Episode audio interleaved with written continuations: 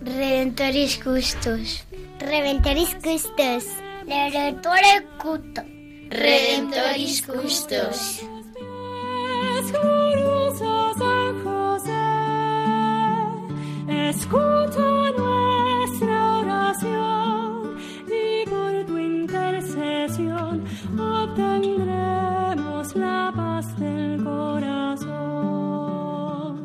Comienza Redemptoris Custos, dirigido por el Padre Leocadio Posada.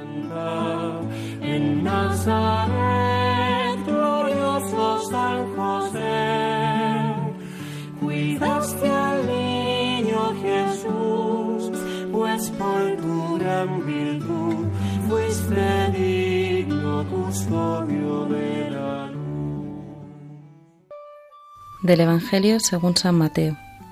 José, hijo de David, no temas recibir a María, tu esposa, pues lo concebido en ella es obra del Espíritu Santo. Dará a luz un hijo, y le pondrás por nombre Jesús, porque él salvará a su pueblo de sus pecados.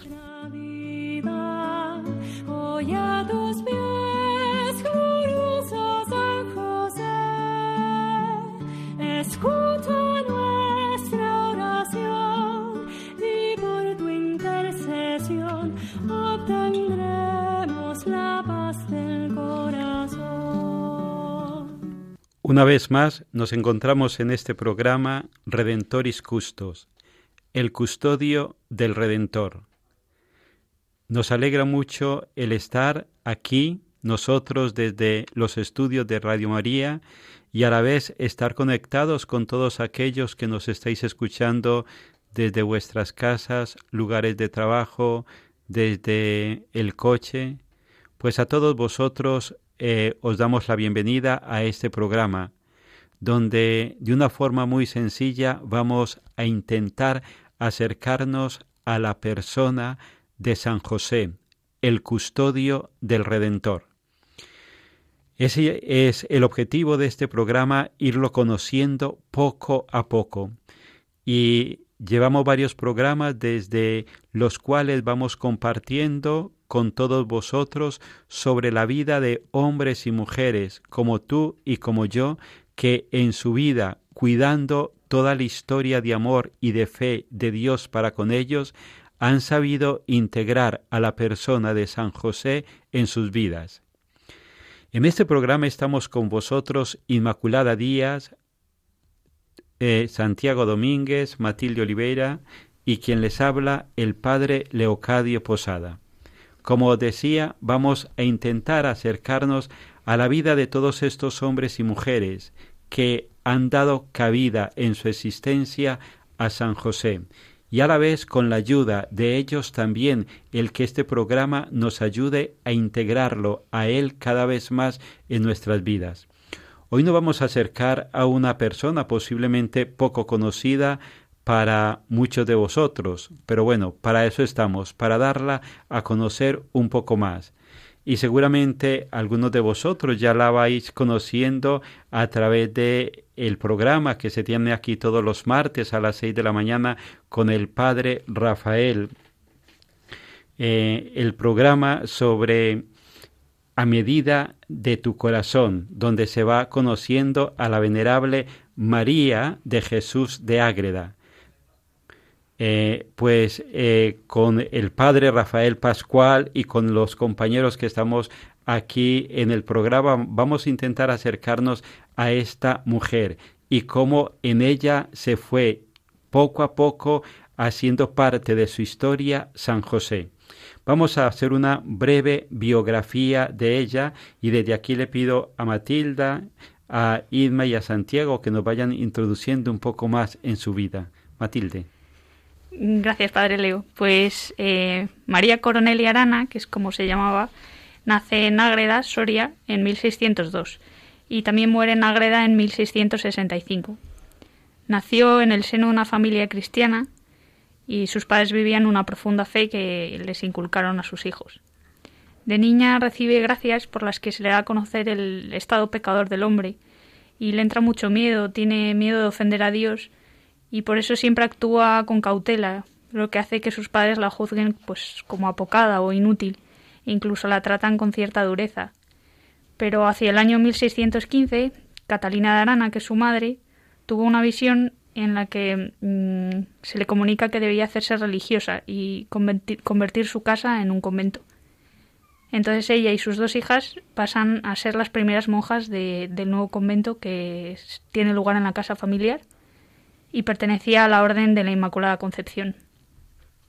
Su padre también ingresó como franciscano y sus dos hermanos varones en realidad ya habían ingresado también en, en esa misma orden. Toma el hábito concepcionista con 16 años y cambia su nombre por el de Sor María de Jesús. Y desde 1627 ya es nombrada abadesa del convento de Ágreda y ocupa ese cargo hasta su muerte. Sor María Jesús de Ágreda no fue teóloga profesional. Sus virtudes y gracias redundaron en beneficio de su convento, aunque lo que más fama y más controversia ha suscitado durante siglos es su faceta de mística y de vidente. Sus visiones fueron magníficamente expresadas en su obra publicada en 1670 con un título larguísimo, propio del barroco, pero que se suele resumir en Mística Ciudad de Dios, Vida de la Virgen María. Esta obra, según el padre Artola, es un libro de revelaciones privadas a modo de poema teológico. En ella, Sor María Jesús de Ágreda trata, según manifiesta en varias ocasiones, sobre la historia divina y vida de la Virgen Madre de Dios, tal como ella lo ha captado, habiéndoselo dictado y manifestado a su parecer la misma Virgen. Por ello, aunque no se refiere a San José directamente, habla necesariamente de él un montón de veces, al ser ante todo para la Madre Ágreda esposo de María, condición desde la que llega a ser el padre legal de Jesús. Hay en esta obra también mucha teología sobre San José. El capítulo 16 del libro quinto contiene un resumen de, de esa teología, al contemplar a San José en la hora de su muerte, donde le dedica un panegírico, verdadera meditación teológica sobre la persona y misión de este gran santo. Además de por su faceta mística, la Madre María de Ágreda fue famosa y muy influyente en su época por su fama de santidad e inteligencia. Fue consejera, entre otros, del rey Felipe IV y mantuvieron una larga relación epistolar durante 22 años hasta su muerte, en la que se llegaron a entrecruzar más de 600 cartas, en las cuales Sor María, le aconsejaba sobre política, religión y asuntos familiares, siendo esta una fuente historiográfica excepcional para conocer la política española del siglo XVII. Además, la madre de Ágreda tuvo el don de la bilocación, que consiste en estar en dos lugares al mismo tiempo. Sor María, mientras permanecía en el interior del convento, viajó hasta Nuevo México, Texas y Arizona, para evangelizar. Allí era conocida como la Dama Azul. La Inquisición estudió el asunto 1635 e incluso efectuó un proceso formal sobre el mismo del 49 al 50, con resultado favorable para la religiosa. Según consta en un documento fechado en 1630, editado en la Real Imprenta de Felipe IV, conocido como el Memorial de Benavides, una monja de clausura de Ágreda fue la responsable de la conversión de miles de nativos americanos que vivían a orillas del Río Grande. La solidez teológica de su doctrina nunca ha sido condenada por la Iglesia. Aunque sufrió estudio por la Inquisición romana en 1681, pronto fue sobreseída. Sor María de Jesús falleció en 1665 a los 63 años en el convento de Ágreda. Hoy día, en la capilla del convento de la Inmaculada Concepción, puede verse su sepulcro y la urna de cristal donde se venera su cuerpo incorrupto. Pues nos hablaban nuestros compañeros, en concreto Inma, de cómo Sor María de Ágreda se hace referencia a San José como el esposo de María y de una forma indirecta, pues al ser también el padre de Jesús. Creo que en esto se puede resumir lo más grande que esta mujer pudo captar de San José, esposo de María y padre de Jesús, ¿no? Con todo lo que en ella se dio de experiencia de Jesús, de experiencia de la Virgen y que la lleva a ser esta mujer también evangelizadora, la Dama Azul. Pues a esta mujer le pedimos también que nos introduzca en esta experiencia de fe que ella tiene con respecto a Jesús y con respecto a la Sagrada Familia y a San José. Pues desde aquí vamos a hacer un poco de oración, introduciéndonos también en esta canción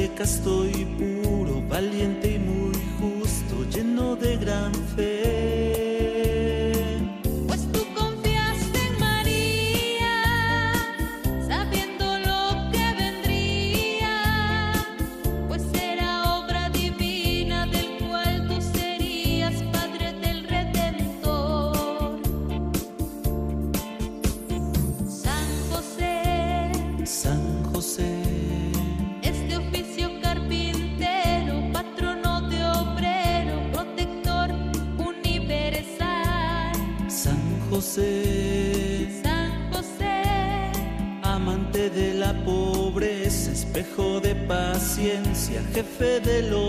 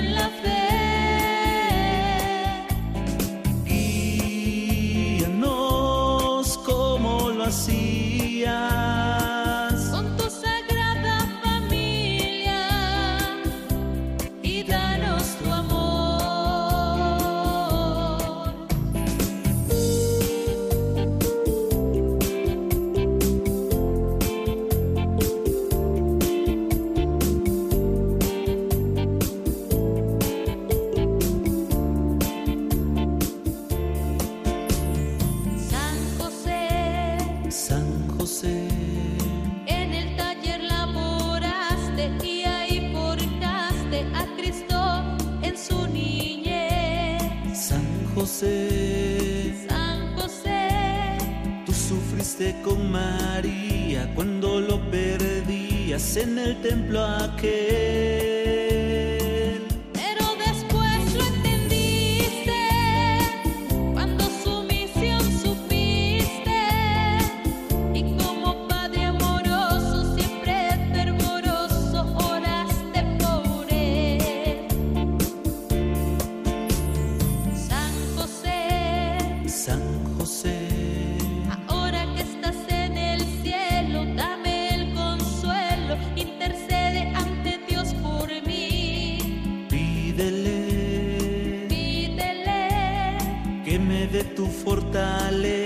En cualquier flaqueza, lléname de ti.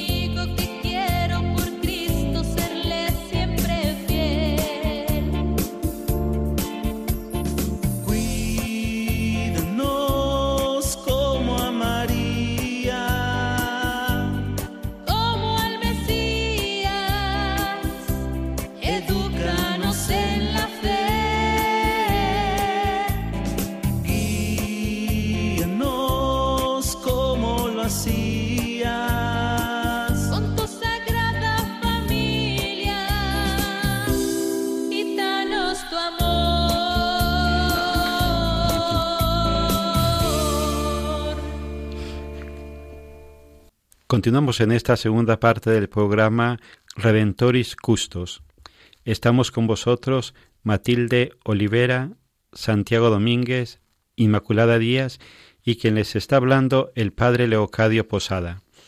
En este programa Redentoris Custos nos estamos acercando a la vida de la venerable María de Jesús de Ágreda, mística española del siglo XVII, y nos acercamos a la vida de esta hermana nuestra intentando rastrear su vida de fe y en ella conocer la experiencia que ella tiene de San José.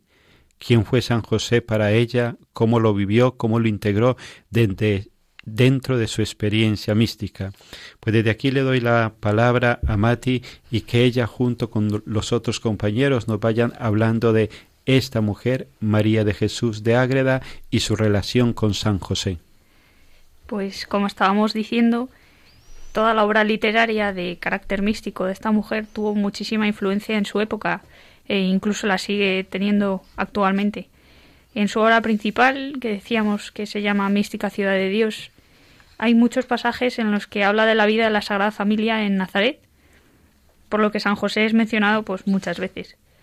Y bueno, es cierto que no, no debemos olvidar que todos sus escritos entrarían dentro de lo que llamamos revelaciones privadas, que como dice el catecismo, pues son revelaciones que no, no, no pertenecen al depósito de la fe y su función no es la de mejorar o completar la revelación definitiva de Cristo, sino más bien ayudar a vivirla más plenamente en una cierta época de la historia.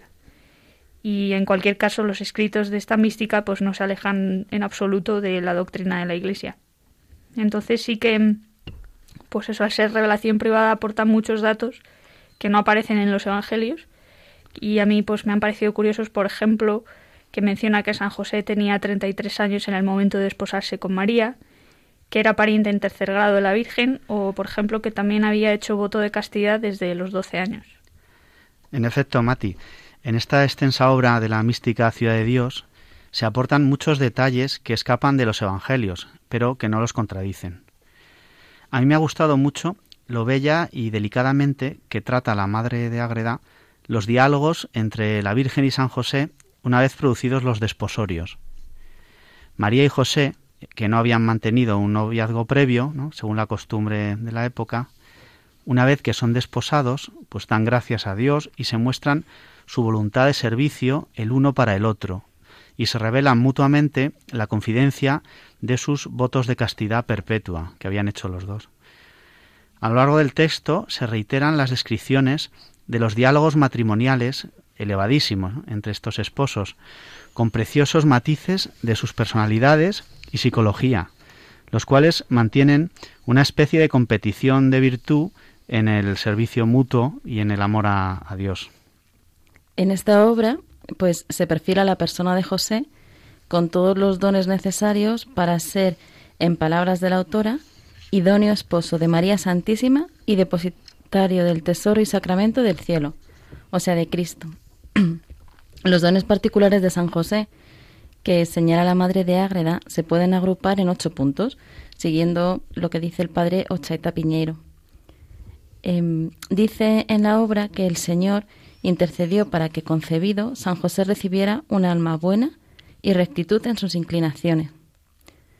También eh, ella tuvo la visión como que a los siete meses en el vientre de su madre fue santificado y le quedó atada la inclinación al pecado de por vida, de forma que nunca tuvo movimiento impuro o desordenado, aunque no se habla de preservación del pecado original. Con tres años de vida se aceleró el uso de razón, conciencia infusa y aumento de gracia y virtudes.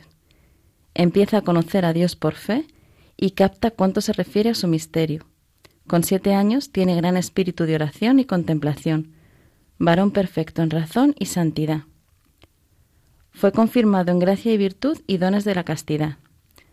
Admirable en las demás virtudes, especialmente en la caridad. También parece que fue favorecido en algunas visiones y revelaciones, como el ver a María en oración acompañada de ángeles, o incluso ser servido por ellos en alguna necesidad.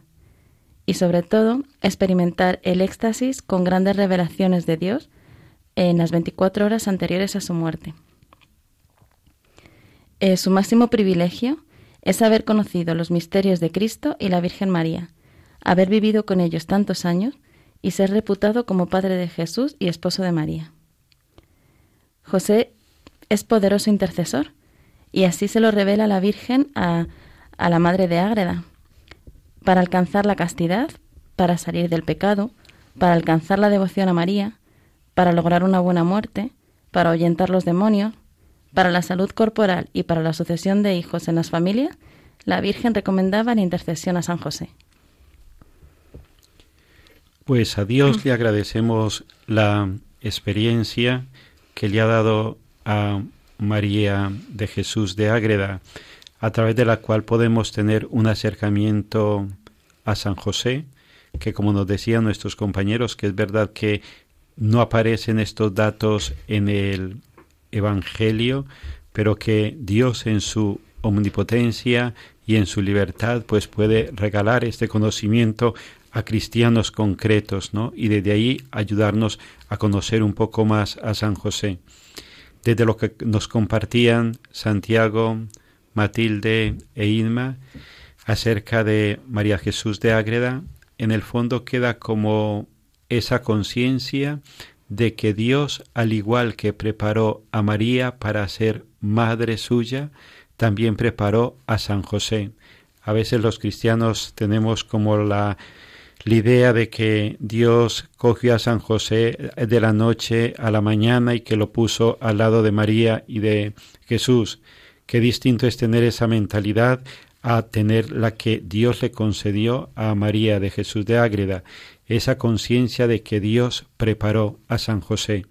Preparó a San José como esposo de María, preparó a San José como padre de Jesús y preparó a José también como protector de toda la Iglesia universal. Pues a este hombre elegido y preparado por Dios desde toda una eternidad para cuidar los grandes tesoros de Dios, María y Jesús, a Él nos encomendamos también cada uno de nosotros, con todas aquellas necesidades espirituales y materiales que tengamos, con la certeza de que somos acogidos, somos escuchados, somos amados y que nuestras peticiones, nuestras oraciones en el corazón de San José no caen en el vacío. Pues a Él nos encomendamos ahora con las letanías a San José, terminando luego con la oración que el Papa Francisco nos regaló para este año dedicado a Él. Sostén de las familias. Ruega por nosotros. Consuelo de los desgraciados. Ruega por nosotros. José Justísimo, ruega por nosotros. Jefe de la Sagrada Familia, ruega por nosotros.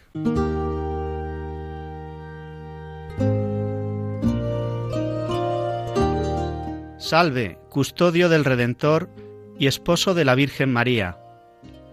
A ti Dios confió a su Hijo.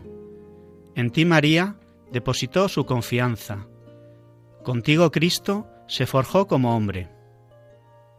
Oh bienaventurado José, muéstrate, Padre, también a nosotros, y guíanos en el camino de la vida.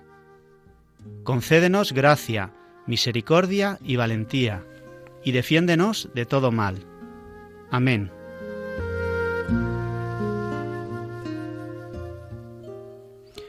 Pues desde aquí nos despedimos de todos vosotros, queridos radioyentes, os encomendamos a San José. Recordad que podéis escribirnos a nuestro correo electrónico custos Y conmigo se despiden Matilde, Inma y Santiago, a los cuales les agradecemos el que hayan estado con nosotros en este programa y que nos hayan ayudado a conocer un poco más a la venerable María de Jesús de Ágreda y desde ella conocer un poco más a San José. Hasta el próximo programa y unidos los unos a los otros desde el corazón de Jesús y con la ayuda de Radio María.